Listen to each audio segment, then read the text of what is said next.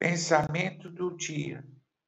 É costume nosso ouvir que as aparências enganam, e é de fato muitas vezes assim. A aparência não pode ser a única perspectiva para nós fazermos escolhas. Portanto, sempre busquemos a Deus em oração para discernirmos o que os olhos não veem. Pastor Heber Jamil, que Deus te abençoe.